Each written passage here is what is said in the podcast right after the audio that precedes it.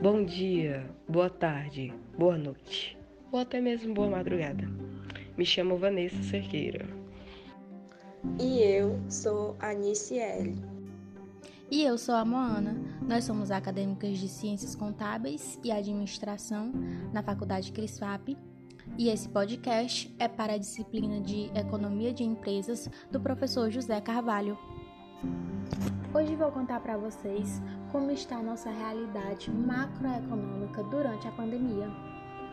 Começando com os níveis de preços de produtos essenciais, como o feijão, que teve alta de 28,92%, o arroz com 19,25%, a cebola com 50,40%, leite longa-vida 22,99% e a manga com a maior alta de 61,63%.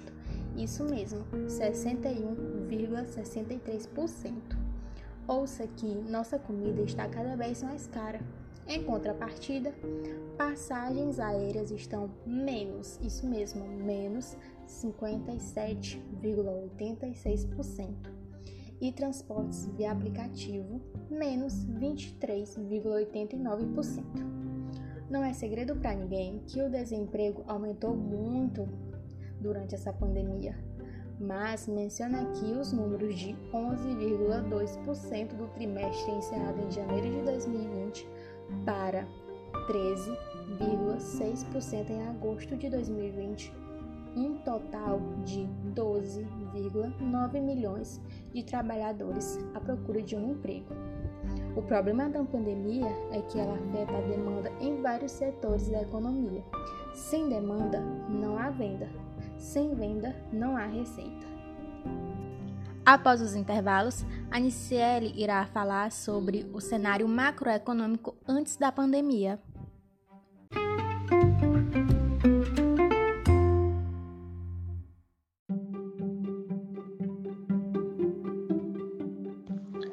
Olá, eu vou comentar um pouco sobre o cenário macroeconômico antes da pandemia. Então, a economia brasileira chegou ao final de 2019 com sinais sólidos de tributária, retomada do crescimento.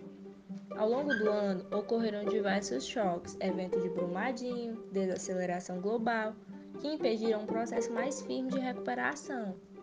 Fatores pontuais impulsionaram o crescimento no segundo semestre, como podemos destacar a liberação dos saques para o FGTS e do PIS, que estimularam as vendas, que ao lado de melhorias das condições financeiras, favorecendo a expansão do crédito, incrementaram os gastos de consumo das famílias. Os investimentos também ganharam força no período, foram beneficiados pela elevação da confiança dos empresários que se seguiu a aprovação da reforma da Previdência e ao anúncio de uma agenda de medidas, no caso a reforma e o Pacto Federativo e a reforma administrativa, focadas no endereçamento correto do quadro fiscal brasileiro, o desempenho econômico não foi uniforme ao longo do ano. A economia iniciou em 2019 em ritmo lento, recuando 0,01% na margem no primeiro trimestre, deve encerrar o ano com um crescimento anualizado de 3,1%, segundo nossas projeções. Agora eu passo a palavra para a Vanessa, que vai falar sobre o cenário macroeconômico pós-pandemia. Hoje teremos uma visão de um cenário macroeconômico após a pandemia. A pandemia que o mundo está enfrentando trouxe como consequência o colapso econômico da maior parte dos países, sejam eles desenvolvidos, emergentes ou pobres. A cada projeção econômica realizada para 2020, ampliam-se as perdas. A última projeção realizada, em junho, pelo Banco Mundial, indica uma contração de 5,2%. No Brasil, a contração seria de 8%. Diante de queda tão abrupta do PIB, a dúvida que se coloca é sobre a velocidade da recuperação da atividade econômica após a pandemia da Covid-19. A avaliação é de que, assim como no período que se seguiu à recessão, que terminou no quarto trimestre de 2016, teremos uma recuperação lenta após a pandemia. Já em relação é, ao ambiente de negócios, tenho chamado a atenção para o grande número de projetos tramitando no Congresso, né? Em nome do combate à pandemia, interferem em contratos privados, instituem empréstimos compulsórios, promovem aumentos abusivos de impostos, tabelam taxas de juro e congelam preços ressuscitando intervenções no mercado que tiveram consequências econômicas desastrosas no passado. Outro fator que está contribuindo para a acerbação da incerteza é de natureza política, além da falta de coordenação entre executivo e legislativo, já verificada antes da pandemia. Estamos assistindo a um conflito aberto entre o presidente Bolsonaro e o STF, com consequências difíceis de antecipar, mas claramente danosas para decisões de investimento e de contratação de trabalhadores.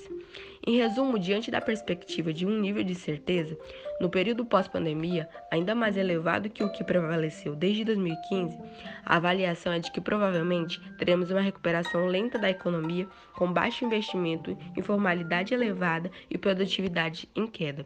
Somente a combinação de estabilidade política com retomada da agenda de reformas poderá alterar este quadro.